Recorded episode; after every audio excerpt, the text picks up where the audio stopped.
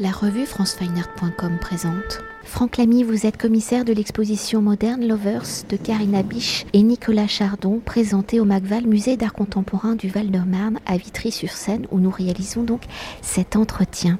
Alors, pratiquant une peinture à vivre où les recherches picturales de Karina Biche et de Nicolas Chardon s'inscrivent dans l'histoire des avant-gardes du début du XXe siècle, comme le Bauhaus, où la hiérarchie des arts s'entrechoque et s'entremêle, où les pratiques des beaux-arts et les pratiques dites des arts décoratifs viennent bousculer les frontières, viennent former un seul et même langage, celui d'une écriture artistique, se situant entre l'art et la vie, où je reprends les mots des artistes.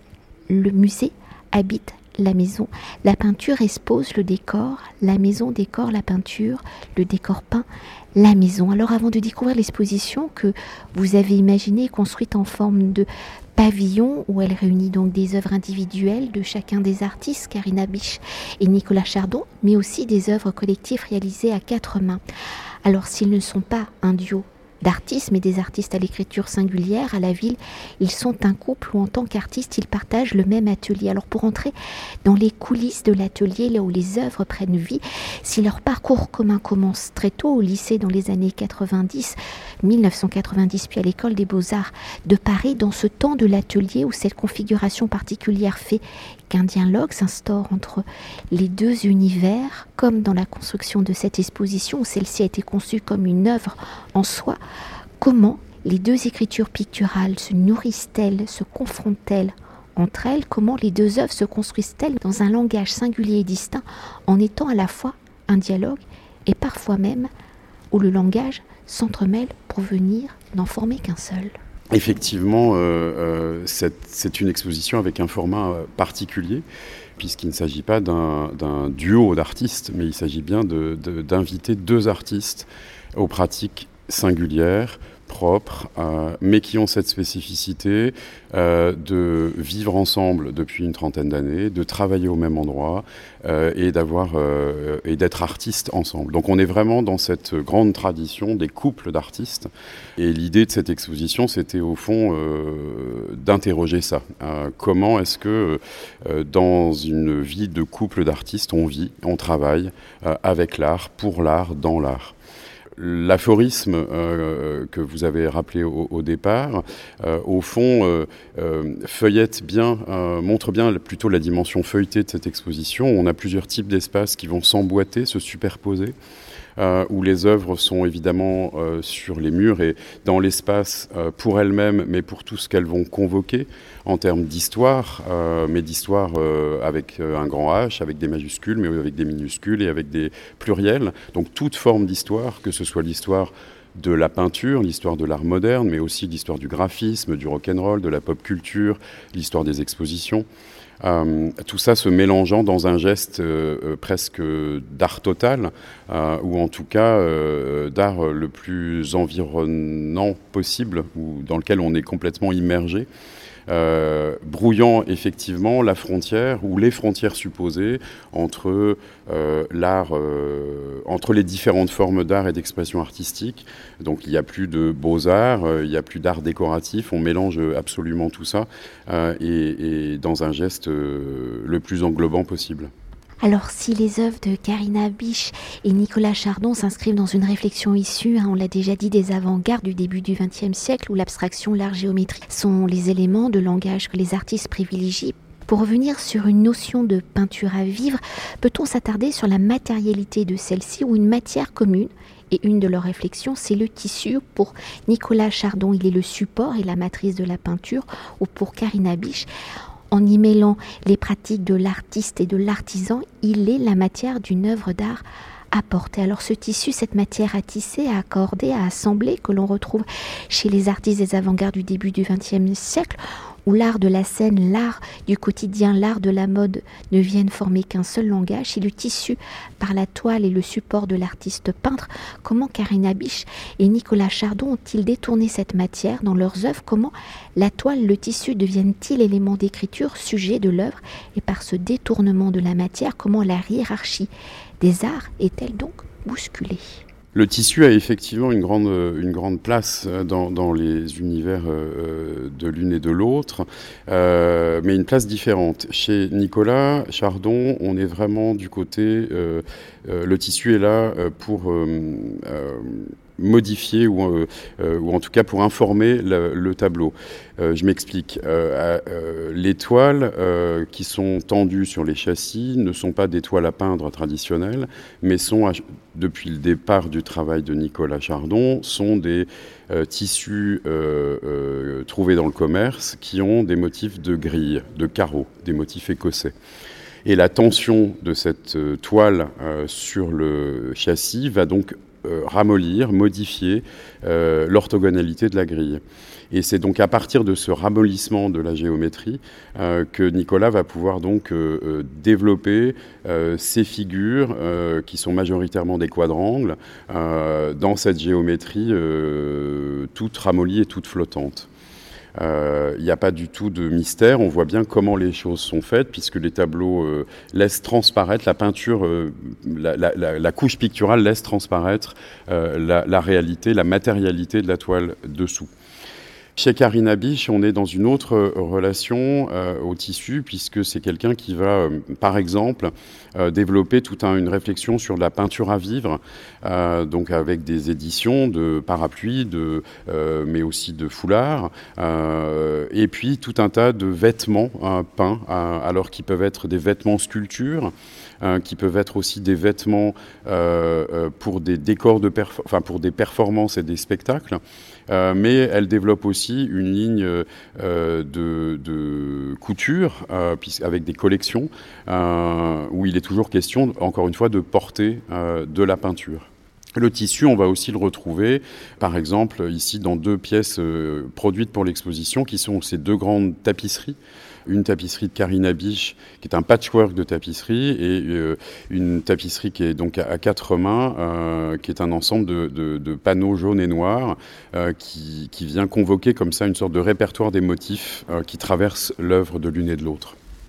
Et si jusqu'à présent nous venons d'évoquer la réappropriation et la réinterprétation de la matière même de la toile, et pour revenir sur la notion de peinture à vivre pour nourrir leur pratique. De nombreuses pratiques nourrissent leur écriture, des pratiques qu'ils viennent donc déconstruire et réunir où l'on retrouve l'histoire des arts, celle de la peinture évidemment, des arts décoratifs, du design, du graphisme, de la pop culture où leurs œuvres viennent s'appréhender et se lire par les différentes couches qui les composent, vous l'avez déjà évoqué. Alors à travers ces différentes références à l'histoire, pratique, vocabulaire qui viennent former une œuvre singulière ou une œuvre par définition vient apporter des émotions à celui qui la regarde, qui la vit, qui la collectionne pour vous, mais aussi pour les artistes. Qu'est-ce qu'une peinture à vivre? Est-ce une peinture qui va au-delà d'un mur, d'une simèse Est-ce une peinture qui se ressent, qui participe à la vie du foyer où elle est accrochée, installée? Est-elle à vivre par les histoires, les références qu'elle convoque? C'est un peu tout ça en même temps. Bon, il se trouve que euh, les deux sont des artistes. Alors évidemment, euh, pour la, question de vivre avec l'art se pose différemment que, euh, que pour des gens qui ne seraient pas artistes, puisque leur travail est donc de faire de l'art, de, produire de l'art. Je crois que dans le cas de, de Karina Biche et Nicolas Chardon, la question de vivre l'art, elle est à tous les endroits. C'est-à-dire que ce sont des gens qui, vont, qui sont passionnés d'exposition, qui vont voir beaucoup de choses, qui sont férus de d'anecdotes, euh, d'histoires, de catalogues, de publications, d'archives, de documentation. Donc c'est voilà, c'est des gens qui ne peuvent pas vivre sans art, qui sont des praticiens hein, euh, tous les deux. Donc voilà, il y a aussi cette dimension-là hein, de, vivre avec le travail. Il se trouve qu'ils travaillent tous les deux au même endroit, dans le même atelier. Euh, et donc il y a aussi toujours comme ça le regard sur le travail de l'autre en train de se faire d'une certaine manière. Alors ici, évidemment, euh, euh, ça se traduit par euh, une grande attention portée à la mise en espace. Vivre la peinture, vivre avec la peinture, c'est évidemment les regarder, mais c'est aussi être entouré par ces, formes. et dans l'espace dans lequel on est, on est vraiment à l'interface entre la maison, l'espace d'exposition, le musée, le jeu, le décor de théâtre, la mise en scène mais aussi euh, peut-être euh, les grands magasins euh, de meubles, par exemple. Enfin voilà, on est, on est vraiment dans un, dans un espace où les peintures peuvent vivre en fait. Et la destination d'un tableau ou d'une œuvre en général, bon, bah, c'est évidemment l'atelier. Euh, c'est peut-être les six d'un musée, mais c'est aussi euh, l'intérieur privé d'un collectionneur ou d'une collectionneuse. Donc en fait, cette, intimité, ou plutôt cette euh, porosité entre l'espace de fabrication, de monstration et d'habitation, sont vraiment, au fond, caractérisent peut-être l'histoire et le devenir des œuvres d'art. Et, dans cette exposition, Modern Lovers, c'est vraiment très actif, me semble-t-il. Et d'ailleurs, peut-être pour mieux cerner euh, l'engagement euh, des artistes et peut-être s'attarder aussi sur le portrait qui accueille les visiteurs. Pour cette exposition, on a, on a, beaucoup joué aussi sur les codes de l'exposition et de ces expositions classiques, euh, comme par exemple récemment euh, les époux Albers euh, au Musée d'art moderne de la ville de Paris. Il y a toujours, à l'entrée de l'exposition, on est, très souvent accueilli par le portrait des artistes qui se représentent, ou qu'on représente plus, plus exactement, avec toujours une sorte d'iconographie un peu romantique. C'est toujours évidemment, on, on, ça louche toujours un peu du côté du génie de ce, type de figure-là. Euh, ici, on est accueilli par une image en noir et blanc, d'une définition euh, euh, assez pauvre, hein, et où les deux artistes nous accueillent plus grand que nature, adossés à leur Twingo et sur le parking de l'atelier, donc de l'espace industriel qui leur sert d'atelier. ils sont dans leurs vêtements quotidiens. On reconnaît des jeunes gens, enfin des gens de de, leur génération. Euh, on y retrouve un certain nombre d'allusions comme ça euh, aussi à la nature du travail, hein, peut-être une forme de rigueur géométrique dans euh, l'accoutrement ou plutôt les vêtements que porte Nicolas. mais Karina, elle porte un t-shirt Kiss, hein, donc de ce, groupe de rock, qui est délibérément lui aussi du côté du grotesque, de l'outrance, du carnaval, avec ses maquillages très expressifs.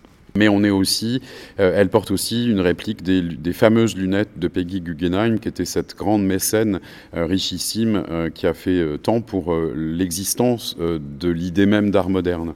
Et donc voilà, on est accueilli par, par cette image-là, qui nous accueille pas de manière frontale, mais qui nous accueille de manière latérale. donc voilà, c'est une manière de dire qu'il faut toujours regarder peut-être de biais.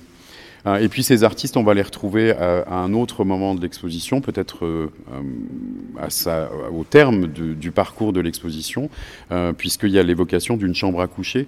Donc s'ils nous accueillent sur le parvis de l'atelier, on les retrouve dans l'évocation d'une chambre à coucher. Donc on est vraiment dans cette idée du vivre avec.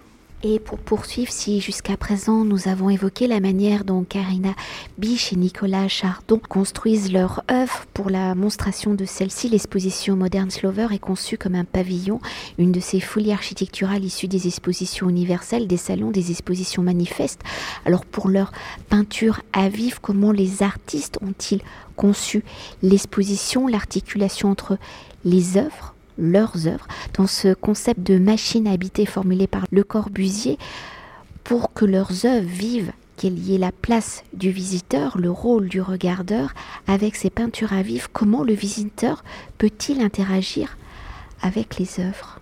En parcourant cet espace et en en, profitant, effectivement, euh, c'est un espace qui est très architecturé, qui convoque un certain nombre d'éléments euh, scénographiques euh, qui viennent contraindre le regard ou plutôt orienter le regard. On a beaucoup travaillé sur des questions de traversée, de perspective, de diagonale. Euh, il y a toujours. Euh, euh, alors, on n'est évidemment pas dans l'évocation, dans la réplique à l'identique d'un espace domestique, mais on est dans l'évocation peut-être de quelque chose qui serait à l'interface, encore une fois, entre l'espace muséal et l'espace d'habitation. L'idée du pavillon, c'est bien sûr euh, en même temps, c'est à entendre dans tous les sens, c'est-à-dire que c'est en même temps un étendard, quelque chose qui va affirmer l'existence, une identité, voilà, dire voilà, voilà qui je suis.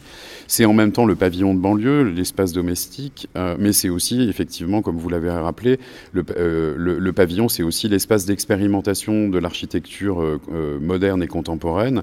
On pense par exemple donc à ces pavillons qui ponctuent l'histoire de l'art de l'art moderne dans les dans les dans les expositions universelles. Donc on est vraiment dans à cette interface là de, ces espaces et les espaces s'emboîtent les uns avec les autres. on est vraiment dans un grand décor et, au fond, à chacune et chacun d'imaginer peut-être les histoires et, et, les personnages qui peuvent habiter cet espace et qui peuvent déambuler avec nous. Et peut-être pour s'attarder sur un des détails de cette scénographie, ce sont les plantes qui ponctuent l'exposition, parce que peut-être que le public, le visiteur d'aujourd'hui ne le sait pas, mais ces plantes ont joué un rôle important justement dans l'histoire de la monstration des œuvres dans les musées, dans ces fameux euh, pavillons. Alors effectivement, les, plantes vertes ont, plusieurs fonctions. Elles ont d'abord la première fonction qui est de ramener du vivant euh, dans l'exposition. Et en préparant l'expo, au fond, avec Karina et Nicolas, on se disait que c'était peut-être euh, une sorte d'alter ego euh, de nous-mêmes, une sorte d'espace de, projection de tous les corps qui vont traverser cet espace. Donc voilà, première, premier geste. Ensuite, ces plantes vertes, elles font partie d'une œuvre qui s'appelle Décorum et qui est constituée de huit éléments, associant à chaque fois un tabouret euh, emblématique d'un moment de l'histoire du design moderne et contemporain, et une plante verte emblématique de l'histoire des plantes vertes dans les musées. Alors évidemment, les plantes vertes dans les musées, c'est une sorte d'aberration puisque ça ramener du vivant, euh, ça veut dire euh, ramener des potentielles infestations, hein, des insectes, euh, donc de la vie. Et donc ça, les, restaurateurs, les conservateurs et conservatrices n'aiment pas beaucoup ça. Ça se fait, voilà. Ça reprend évidemment une, sorte de, tradition peut-être qu'on retrouve dès le 19e avec les salons bourgeois et qui est repris dès la mise en place des musées d'art moderne avec le, MoMA euh, au Stédélich, où il y a, euh, dès, la fin des années 30 et euh, les années 40, des plantes vertes qui viennent ponctuer hein, les espaces d'exposition. Alors, c'est pas n'importe quelle plante verte. On a là, par exemple, en face de nous, on a une monstera. cette monstera, c'est en même temps la figure, le motif récurrent de Matisse, mais c'est aussi la plante verte qu'on trouvait justement au MoMA et au Stedelijk Museum. Alors, c'est des plantes qui résistent à des conditions de luminosité très particulières, euh, qui résistent à peut-être des, hygrométries particulières aussi. Il y a une autre plante qui est importante, qui est le cancia qu'on retrouve à un autre endroit, euh, qui euh, là par exemple vient convoquer en même temps Marcel Brouters, mais aussi les ready appartiennent à tout le monde, mais aussi François Père, enfin un certain nombre d'artistes qui ont travaillé à la question du display euh, qui est un mot qu'on n'utilise plus beaucoup aujourd'hui, euh, de la mise en scène euh, et qui des espaces, de la mise en scène pardon des espaces artistiques et qui avait recours donc à ces plantes vertes pour être dans cette histoire de, de projection possible pour, pour, pour, nos corps. Et donc ces plantes vertes sont associées à chaque fois avec un tabouret. Euh, qui est là aussi emblématique de l'histoire euh, du design. Et on commence par exemple par le fameux tabouret de Rietveld, euh, qui est donc un tabouret qui, euh, qui, au départ, doit pouvoir être fait par tout un chacun euh, avec des tasseaux de bois et de la peinture et avec des règles d'assemblage extrêmement simples. Donc on est au tout début du DIY et du design pour tout le monde et, pour, toutes, pour, pour tous et toutes. et qui, cet objet aujourd'hui devient une sorte d'icône extrêmement chère de, la modernité. Donc il y a aussi tout un dévoiement comme ça de ces idéaux. et puis on va retrouver toute une histoire du goût. On va retrouver Philippe Stark, on va retrouver, euh, euh, mais aussi Eileen Gray. Euh, donc voilà, ça raconte comme ça toute une histoire du design du XXe siècle.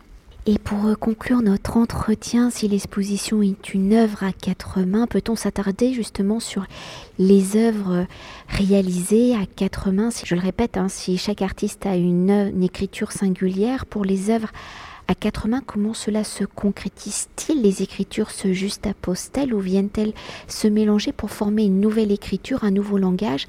La création peut-être d'un troisième artiste, l'exposition est-elle justement la maison de ce troisième artiste où entre l'art et la vie, et là je reprends vos mots, 1 plus 1 égale 3 c'est effectivement ça. Euh, quand on préparait l'exposition, on avait, tous les trois l'impression euh, qu'on travaillait pour, un, pour un, autre artiste. Parce que bien évidemment, euh, même si les œuvres sont la plupart du temps assemblées, juxtaposées, parfois superposées, ça vient créer comme ça une, autre entité. Pour les œuvres réalisées à quatre mains, j'ai envie de dire que c'est une sorte de synthèse entre les préoccupations. D'abord, elles sont peu nombreuses. Ici, elles viennent euh, synthétiser hein, les préoccupations, le vocabulaire, et, oui, les préoccupations et les méthodes de travail de l'une et de l'autre. Euh, le grand ensemble de tapisserie jaune et noire euh, est très clairement euh, de cet ordre-là. On a une réduction de couleurs, on a une dimension industrielle et on a une combinaison comme ça de motifs qui viennent en même temps nous emmener du côté de Karina Biche et parfois du côté de Nicolas Chardon.